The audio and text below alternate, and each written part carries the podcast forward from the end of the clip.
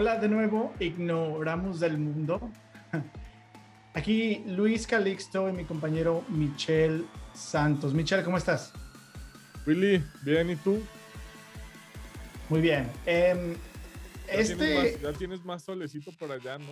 Sí, más solecito, fíjate. Me he estado bronceando más eh, en, bajo, la, bajo, bajo las nubes. Em, porque acá no, porque acá no sale el jamás. Bueno, este, este episodio eh, lo vamos a hacer distinto.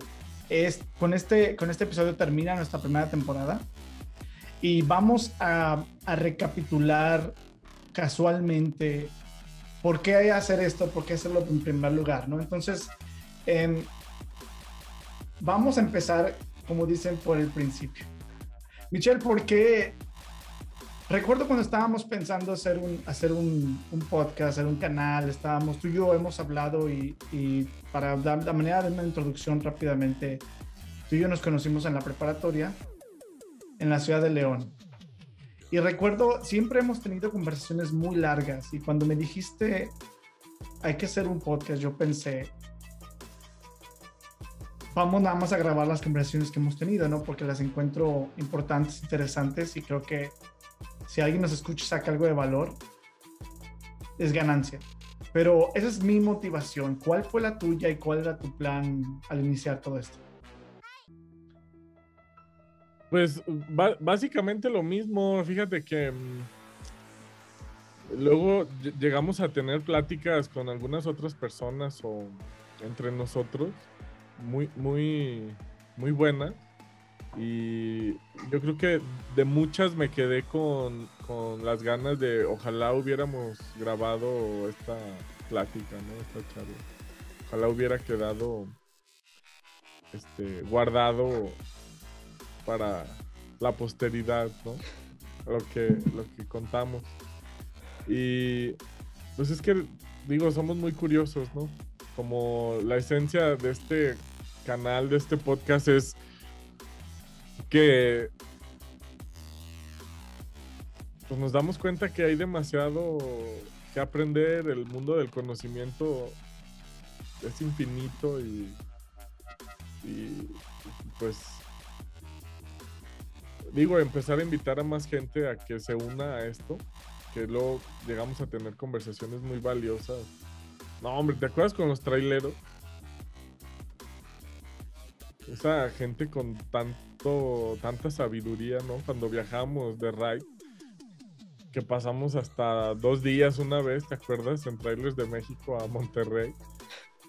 Y, y, y, pues esa noche que estuvimos ahí platicando con, con los traileros que estaban ahí, pues sabían bastante, ¿no? Ellos saben dónde produce qué, quién compra qué. Parece que en, en la cuestión comercial y económica estaban muy preparados. Pero pues sí, compartir esto, pues a, quien, a quienes se pudiera, ¿no? Otra de las cosas que, porque a veces estaba pensando en el nombre que, que estuvimos de acuerdo darle, ¿no? Y, y, pensaba, en realidad, no es que no sepamos nada, obviamente sabemos algo, pero aquí era como, como, re, reconsiderar lo que sabemos, ¿no? Y, te refieres al viaje que hicimos cuando íbamos a Monterrey y obviamente tuvimos, antes de, lanzarnos para Europa, hicimos varios viajes en México, ¿no? Que, que si ahora los vemos hasta un poquito riesgosos en términos de, te pones casi en, te pones casi en una situación que es muy peligrosa para, para ser chavo, ¿no? Pero en ese momento a lo mejor no ves los riesgos, ¿no? Pero creo que eso funciona incluso en tu beneficio, porque, porque aprendes mucho más que bueno, en mi caso no hice la, la, universidad luego, luego saliendo de la prepa, entonces de algún modo extrañé, de alguna me faltó esa, esa, ese, ese marco mental para ser crítico, pero lo compensé con un poquito de experiencia, ¿no? Y creo que hablando a veces contigo, esas conversaciones que tenemos es de, el, el, lo, lo, académico dice tal, pero la realidad es esta, ¿no? Entonces, ¿cómo sabes que sabes, ¿no? ¿Cómo sabes qué has hecho? ¿Cómo sabes dónde vives un buen lugar, ¿no? Y cómo estas conversaciones, estas preguntas te llevan a un mundo nuevo, ¿no? Y un mundo de, ok, vamos a empezar por el inicio. ¿Qué es el capitalismo, no? O cómo votar. Y, y en unas cosas obviamente tú estás más informado, ¿no? Seguramente por el entorno en el que creciste, por tus intereses también. Y no es que tú y yo sepamos o queramos saber lo mismo, pero como de algún modo en lo más importante nos encontramos, ¿no? Y hemos tenido esos puntos en común. ¿Crees que todos los amigos tengamos, tienen eso? O sea, tienen eso en común de que tienen un, punto en el cual esas similitudes se encuentran? ¿O, o crees que, que, que, los amigos deberían nada más de pasarla bien? No, no es una pregunta con, con, eh, con trampa, ¿eh? Ya te pusiste romántico. no, el problema con las relaciones humanas es que las pláticas, como lo decíamos en uno de los episodios, siempre van en torno a cosas banales, frívolas. Y realmente no te permite conocer a la gente. Entonces, pues, luego por eso las amistades terminan, ¿no? Porque ya cuando los conoces, dices, ah, yo no pensé que fueras así. Pues, ¿Cómo vas a saber? Si siempre hablábamos de puras jaladas, ¿no? O, ah, yo nunca pensé que tú, pues, cómo íbamos a conocernos si todo era pura fiesta. no sé, compartir experiencias personales y ya. No, yo creo que no, por eso digo, Benjamin Franklin lo dijo como no, seas enemigo de nadie, sé sociable con muchos y amigo de uno, ¿no? Pero algo que era muy curioso es que eh, la, como la necesidad de aprender y de, conocer más, pues yo creo que fue lo que nos animó a muchas cosas. Acuérdate que aunque no estábamos en la universidad, recorrimos casi la mitad de los salones de la Autónoma de Nuevo León, ¿te acuerdas? Invitándolos a conferencias y debatiendo con los profesores, debatiendo con los salones de, distintas carreras. En la Sorbona, acuérdate que una vez estuvimos en París afuera y estábamos hablando también con maestros y con alumnos de ahí de la Sorbona y las, se, ponía bueno. En Alemania con de los amigos de estos que eran de las universidades de por ahí y platicábamos y conocíamos. A la UNAM también fuiste una vez, ¿no? Que estuvimos también recorriendo salón por salón la UNAM y en los pasillos ahí de filosofía platicando igual con maestros, con alumnos.